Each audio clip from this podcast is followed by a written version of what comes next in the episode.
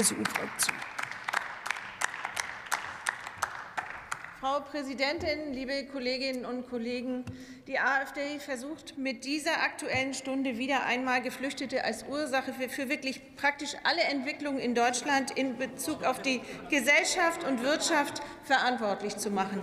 Haben Sie eigentlich auch noch mal was Sachliches beizutragen?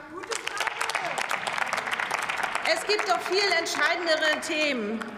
Warum gelingt es der Bundesregierung dann nicht, die Rückführungsoffensive konkret umzusetzen, ihre Bauziele zu erreichen und genügend Wohnraum zu bauen oder vielleicht auch angemessen auf die zahlreichen Hilferufe aus den Kommunen zu reagieren?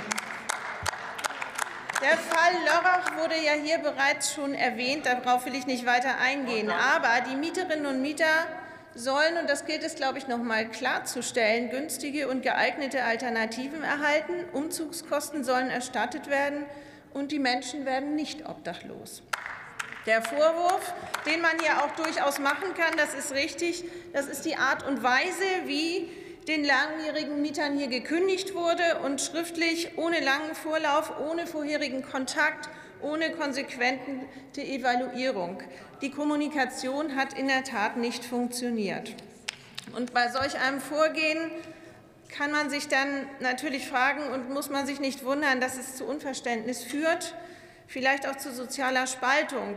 Ähm, aber wie kommt es dazu, dass der Bürgermeister oder die Kommunen insgesamt an die Grenze der Belastbarkeit kommen?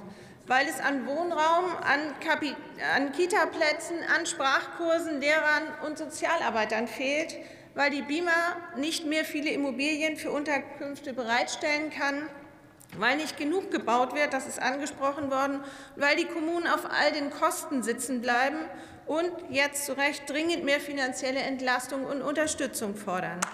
Und weil die Bundesregierung sehr erfolgreich darin ist, all diese Widerwarnrufe zu ignorieren. Andernfalls kann ich mir nicht erklären, wieso seit dem Flüchtlingsgipfel im Jahre 2022 bisher noch keine weiteren finanziellen Hilfen zugesagt wurden, entgegen der Forderung der Kommunen. Wir stehen zu, unseren humanen, zu der humanen Verantwortung. Wir nehmen schutzsuchende Menschen selbstverständlich auf. Aber wie steht die Bundesregierung eigentlich zu ihrer Verantwortung gegenüber den Kommunen? Ihre Teilnahmslosigkeit lässt mich und besonders die, die vielen Entscheidungsträger vor Ort dann doch stark zweifeln.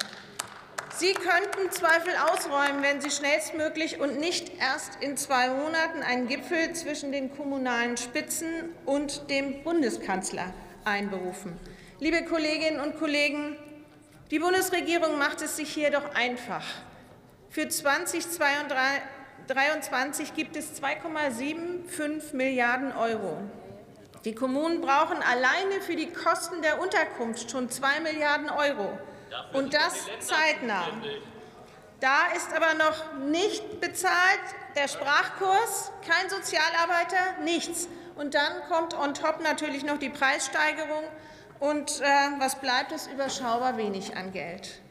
Vor allem aber braucht es langfristig eine Perspektive. Die Kommunen müssen darauf vertrauen können, nicht im Stich gelassen und überfordert zu werden. Langfristige Perspektive heißt für mich Verstetigung der Bundesbeteiligung an den Flüchtlingskosten. Im Übrigen ein Versprechen Ihres Koalitionsvertrages. Ebenso wie die Rückführungsoffensive, die auch mal zeitnah starten könnte. Und insgesamt brauchen wir eine geordnete Migrationspolitik, national wie europäisch. Liebe Kolleginnen und Kollegen, die Kommunen arbeiten tagtäglich am Limit. Sie planen, disponieren, suchen nach Unterkünften, kalkulieren, und Sie tragen dafür allein die Verantwortung und den Großteil der Rechnung. Aber sie kommen derzeit kaum gegen diese Herausforderungen gegen an.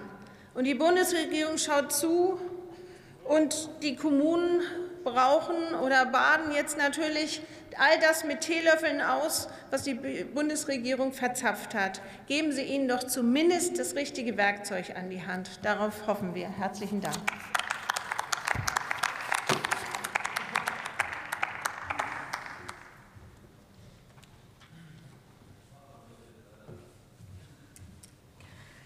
Das Wort hat die Kollegin Caroline Otte für die Fraktion Bündnis 90